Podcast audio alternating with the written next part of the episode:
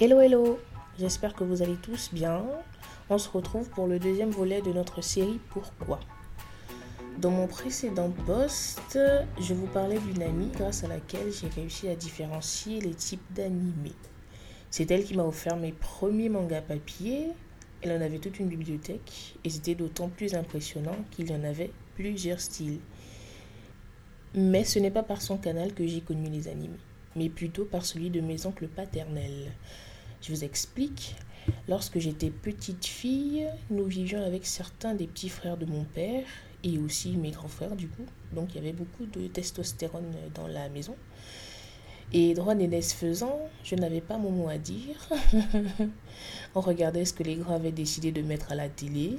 Et eux, ils avaient rendez-vous avec euh, Dragon Ball, Cobra, Nicky Larson et Ken le survivant de l'enfer. Et tout ça, c'était diffusé sur la chaîne manga. Et à l'époque, le logo était orange et blanc. C'était aussi la meilleure époque de manga, je trouve. Il y avait les meilleurs dessins animés à cette époque-là. Euh, en ce qui concerne les animés, je pense que j'ai eu mon premier coup de cœur avec Shiryu des Chevaliers du Zodiaque. Et je pense que je n'étais pas la seule petite fille de l'époque à avoir un coup de cœur pour Shiryu. Bon, et après, quand j'ai grandi, je, je, préférais Iki. Parce que bon, Shiryu était quand même un peu. Iki était mieux, en tout cas. J'avais aussi, je vais avouer, j'avais aussi un coup de cœur pour Benjamin, pour Eric, pour Cesare de l'école des champions. je crois que c'est le seul dessin animé de foot que j'ai regardé. Bon, à cette époque-là. Et après, j'ai regardé Inazuma Eleven. J'ai regardé aussi, euh, comment ça s'appelle? Foot de rue et Kung Fu Panda. Non, pas Kung Fu Panda. Plutôt Kung Fu. Ça, par contre, ça passait sur Télétoon. Mais ça, c'était vraiment après, dans les années euh, après. Et euh, chemin faisant, du coup, j'ai continué à regarder la chaîne manga. Et de plus en plus de dessins animés pour les filles ont commencé à être diffusés. Je pense à Princesse Sarah, qui a fait pleurer beaucoup de filles. Je pense à Cathy la petite fermière, que ma mère aimait particulièrement. Et quand ça a été diffusé sur manga, elle s'asseyait avec nous pour le regarder les soirs.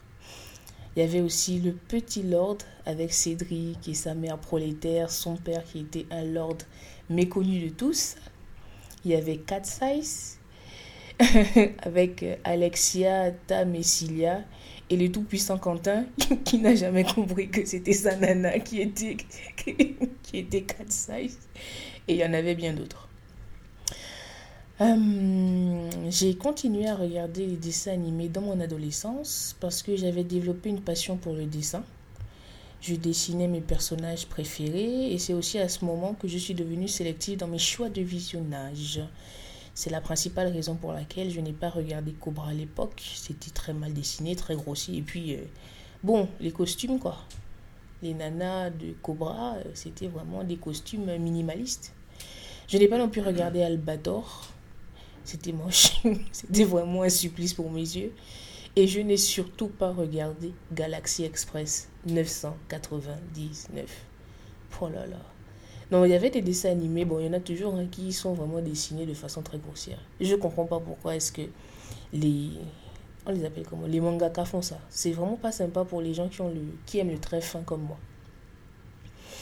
Aujourd'hui, je regarde encore des animés. Parce que je trouve ça beaucoup plus facile à regarder que les séries euh, télévisées, que ce soit les séries américaines, les séries de la côte ouest. Et même plus facile à regarder que les dramas. Parce que vraiment, les palpitations des dramas, il euh, faut avoir le cœur solide.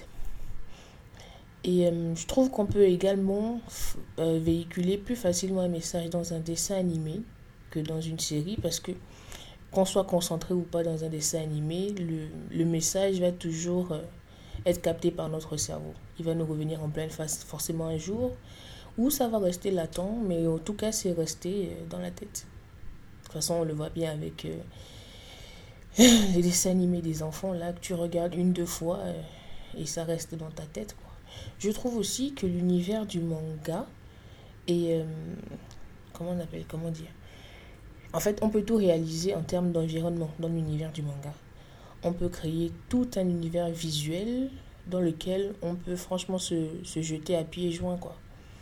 On ferme les yeux, on entre dedans et puis c'est fini.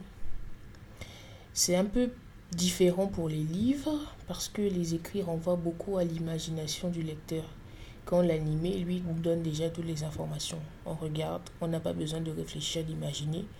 Tout est déjà là. On apprécie ou on n'apprécie pas. Hum, les animés, on sait que ce n'est pas réel. Il n'y a pas, les personnages ne sont pas humains à proprement parler, même si euh, dans le dessin animé ce sont des humains.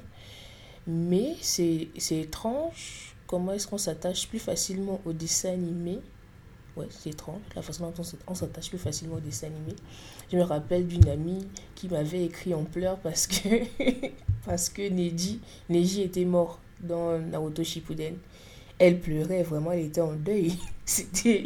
Bon, je me suis moquée d'elle parce qu'on peut la regarder Naruto Shippuden quand Naruto était déjà vraiment fini. On avait déjà fini, on avait déjà regarder Naruto The Last. Vraiment, Naruto était fini. Et elle a commencé à regarder Naruto après nous tous.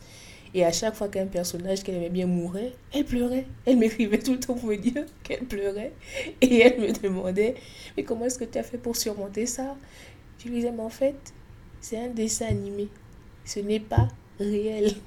Mais elle était vraiment touchée, vraiment touchée dans sa chair, dans son corps et tout. C'était très drôle, c'était très drôle. Mais je la comprends, il y a des dessins animés où moi-même je suis prise. Euh, je suis prise. Je suis particulièrement sensible. Je suis particulièrement sensible aux traits de dessin. Et c'est la raison pour laquelle je n'ai pas beaucoup avancé dans One Piece. Parce que bon, quand One Piece est sorti à l'époque, euh, c'était grossier. Vraiment, le Zoro d'aujourd'hui n'est pas le Zoro de quand One Piece est sorti. Le Luffy de maintenant n'est pas le Luffy de quand One Piece est sorti. Usopp, oh là là, n'en parlons pas. Nami, oh, n'en parlons vraiment pas. Mais du coup, euh, c'était c'était vraiment compliqué pour moi de regarder One Piece. J'ai pas beaucoup avancé. Je crois que là, je suis à, je suis à peine au niveau de Alabasta. Je crois que c'est dans les 100 et quelques épisodes. Je sais, chez mon ennemi, mais bon. J'ai regardé Red, quand même, avec la fille de Shanks qui n'a pas arrêté de chanter dans tout le film jusqu'à la fin de la fin de la fin. Par contre, il y avait un dessin animé que j'avais beaucoup aimé. J'avais beaucoup aimé l'histoire, mais j'avais pas pu regarder parce que c'était mal dessiné. C'était Gouren Lagan. Du coup, j'ai regardé les deux premiers épisodes et j'ai regardé les deux derniers épisodes.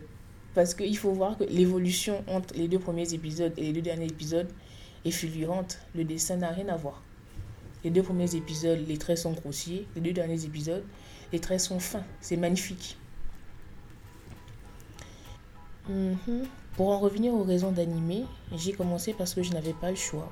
Puis j'ai continué par habitude pour finir par retrouver ce qui me touche au cœur.